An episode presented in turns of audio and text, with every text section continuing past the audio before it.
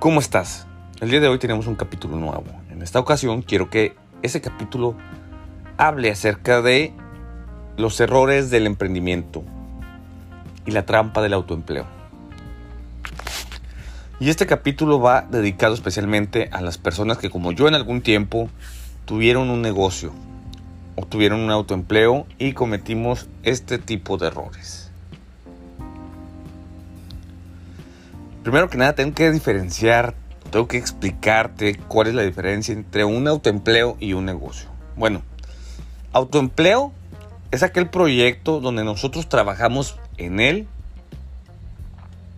siempre y por el cual nosotros mismos nos damos remuneraciones económicas o de otro tipo. Emprendimiento es aquel proyecto en el que sí trabajamos en él pero por un tiempo limitado. Nuestra estancia como tal no es permanente y nuestras remuneraciones no son tipo salario, sino son con base a las utilidades o ganancias de este. Entonces, ¿cuál es el primer error? Pensar que nuestro autoempleo es un negocio. Ese es el primer error que yo cometí. Porque cuando piensas que tu autoempleo es un negocio, no consideramos los siguientes puntos. Error número 2. No consideras los salarios de las personas que deberían estar haciendo tus funciones.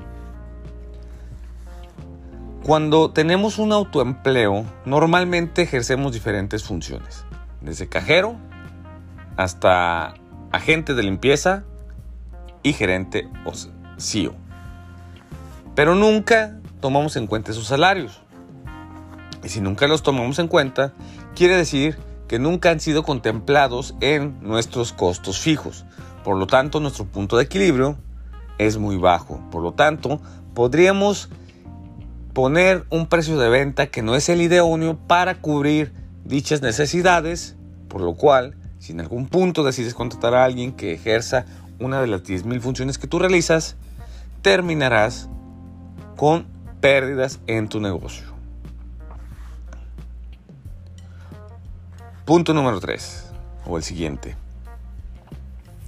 Dejar que el ego me domine como para no contratar a alguien mejor que yo.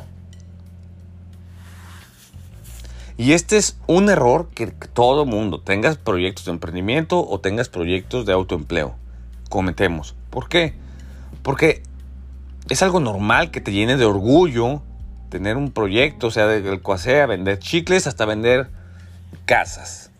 Es tu bebé, es tu negocio, es tu chiquito. Es tu tesoro más preciado y lo cuidas con dientes y garras. Pero esto a la vez nos ciega porque impide de cierta manera que veamos las cualidades que otras personas tienen y que podrían ayudarnos a hacer crecer nuestro proyecto. Y esto a veces es de una manera tan tanto consciente como inconsciente, de tal manera que podríamos estar autotropezando dicho proyecto. Por ejemplo,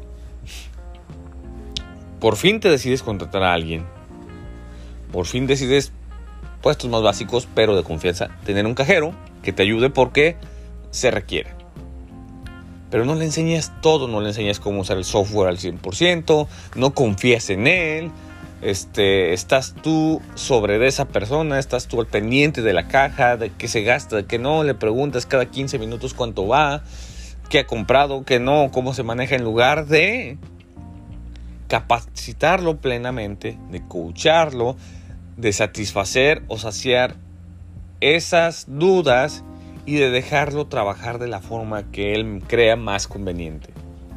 Porque déjame decirte, este error del ego del emprendimiento, ya sea en emprendimientos o autoempleos, crea un cuello de botella en nuestro negocio, el cual hace que llegado a un punto se estanque porque nosotros mismos no lo dejamos crecer, porque nuestras ideologías quedan limitadas, porque nuestra forma de trabajar ya no es la mejor y porque nuestras capacidades o habilidades se ven estancadas porque no tenemos ni siquiera el tiempo de seguir aprendiendo más por estar trabajando cuando deberíamos estar creando nuevas ideas y nuevos negocios, mientras otras personas realizan las funciones más básicas que nosotros estamos realizando al momento.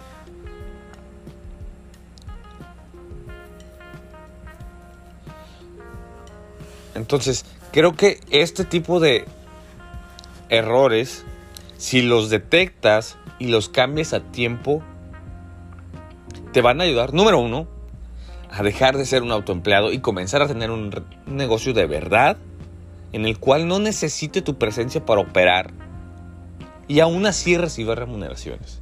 Que al final de cuentas es la verdad del por qué pusimos otros negocios, del por qué emprendimos o por qué tenemos un autoempleo.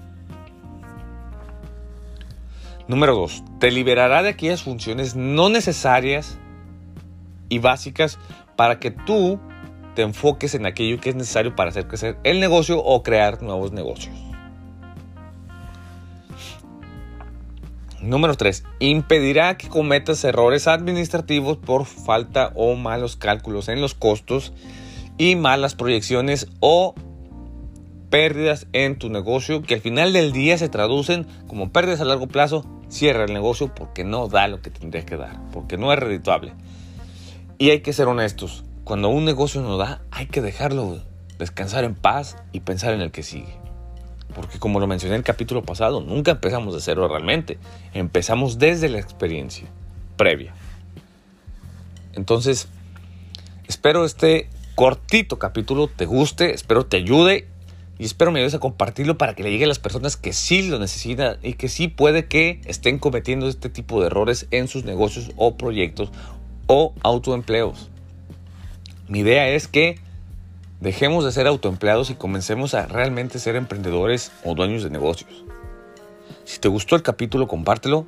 Sígueme en mis redes, estoy como el Arturo Va, estoy como de Arturo Podcast y mándame mensajes si quieres más capítulos como este. Nos vemos en el siguiente capítulo. Te mando un fuerte abrazo.